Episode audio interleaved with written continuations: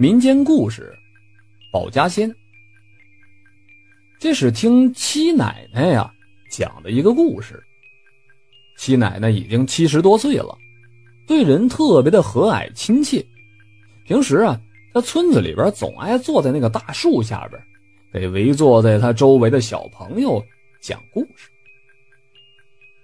这次七奶奶讲的，是一个关于保家仙的故事。七奶奶家里边一直供奉着兔仙儿，她对供奉的这个仙家呢，也是十分的恭敬的。其实啊，在七奶奶小的时候，对家里的供奉这个保家仙，她心里边总是充满了恐惧，避而远之。直到发生了一件事儿，让七奶奶从此是心生敬畏。其实一开始呢，这家里边啊也没有供奉兔仙，他们一家人都是那种淳朴善良的农民。有一天，七奶奶的父亲在山里边居住了半辈子，他从来没见过呀，在田地里边有一只受了伤的大兔子。这兔子老大了，那兔子那眼神哀怨的看着他，仿佛兔子很痛苦一样。七奶奶的父亲有些不忍了，帮着这个大兔子简单的包扎之后，就把它带回了家。又经过一段时间的护理，天天的喂胡萝卜，大兔子渐渐的痊愈了。七奶奶还跟他成为了好朋友呢，去什么地方都带着这只大兔子。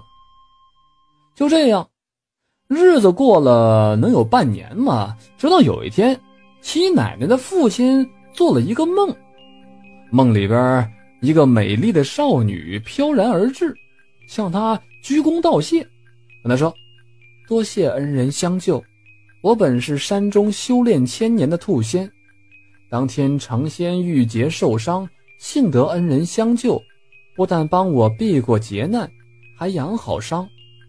如今我要离开了，就请恩人在家摆上我的牌位，只要恩人家里有难。”我必来相救。说罢，不等七奶奶父亲回答，那少女全身再次的拜谢，然后就消失。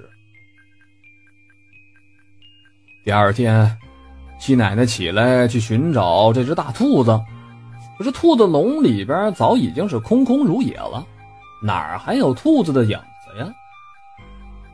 原来七奶奶昨天也梦到了，从那兔笼子里边出来了一个少女，向她挥手告别。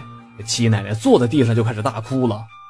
她一直觉得是那个少女带走了和她朝夕相伴的兔子。七奶奶父亲早晨起来也发现兔子笼子空了，这心里边也是不由得一惊，又想到昨天晚上那个梦，别管真假了，乡里人就图个平安。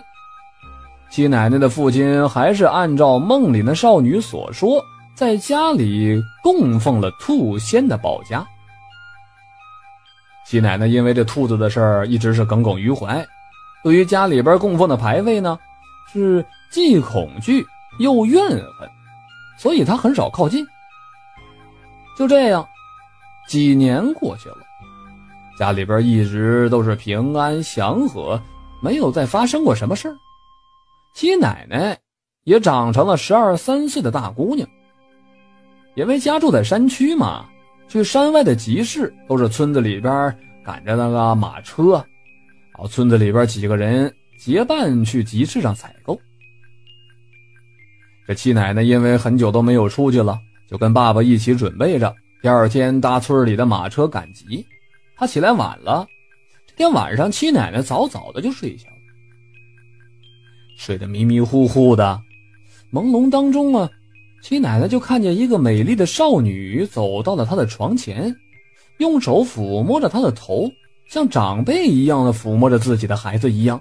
她低头的跟七奶奶说：“孩子，记住，明天千万别出去赶集。”七奶奶记起来，哎，这不是当年偷自己兔子那人吗？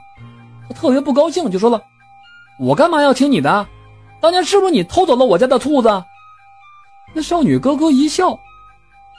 傻孩子，我就是当年的兔子呀！说完，摇身一变变成了兔子，七奶奶看到这儿，惊得一句话也说不出来了。第二天，七奶奶醒了，她对昨天的记忆呢特别的清晰，但是没放在心上，一心着就想去赶集去。可是爸爸突然变了卦了，说不去了。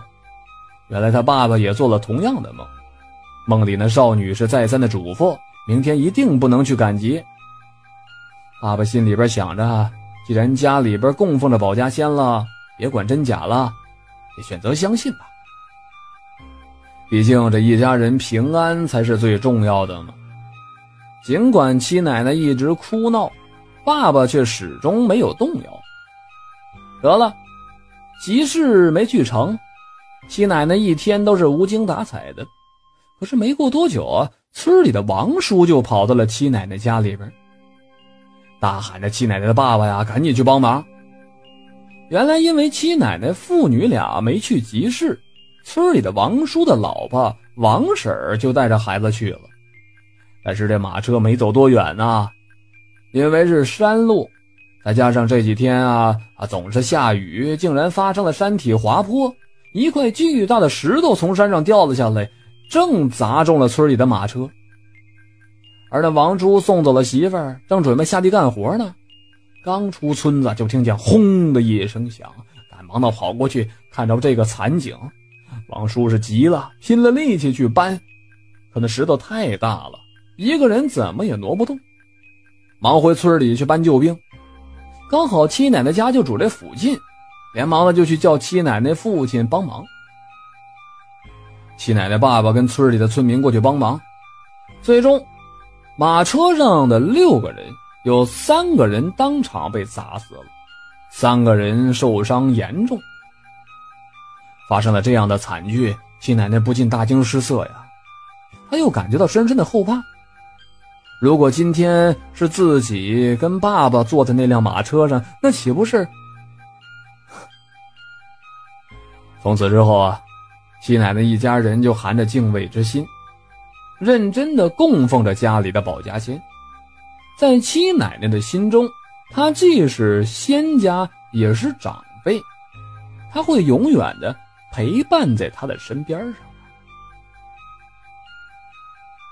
好了，这就是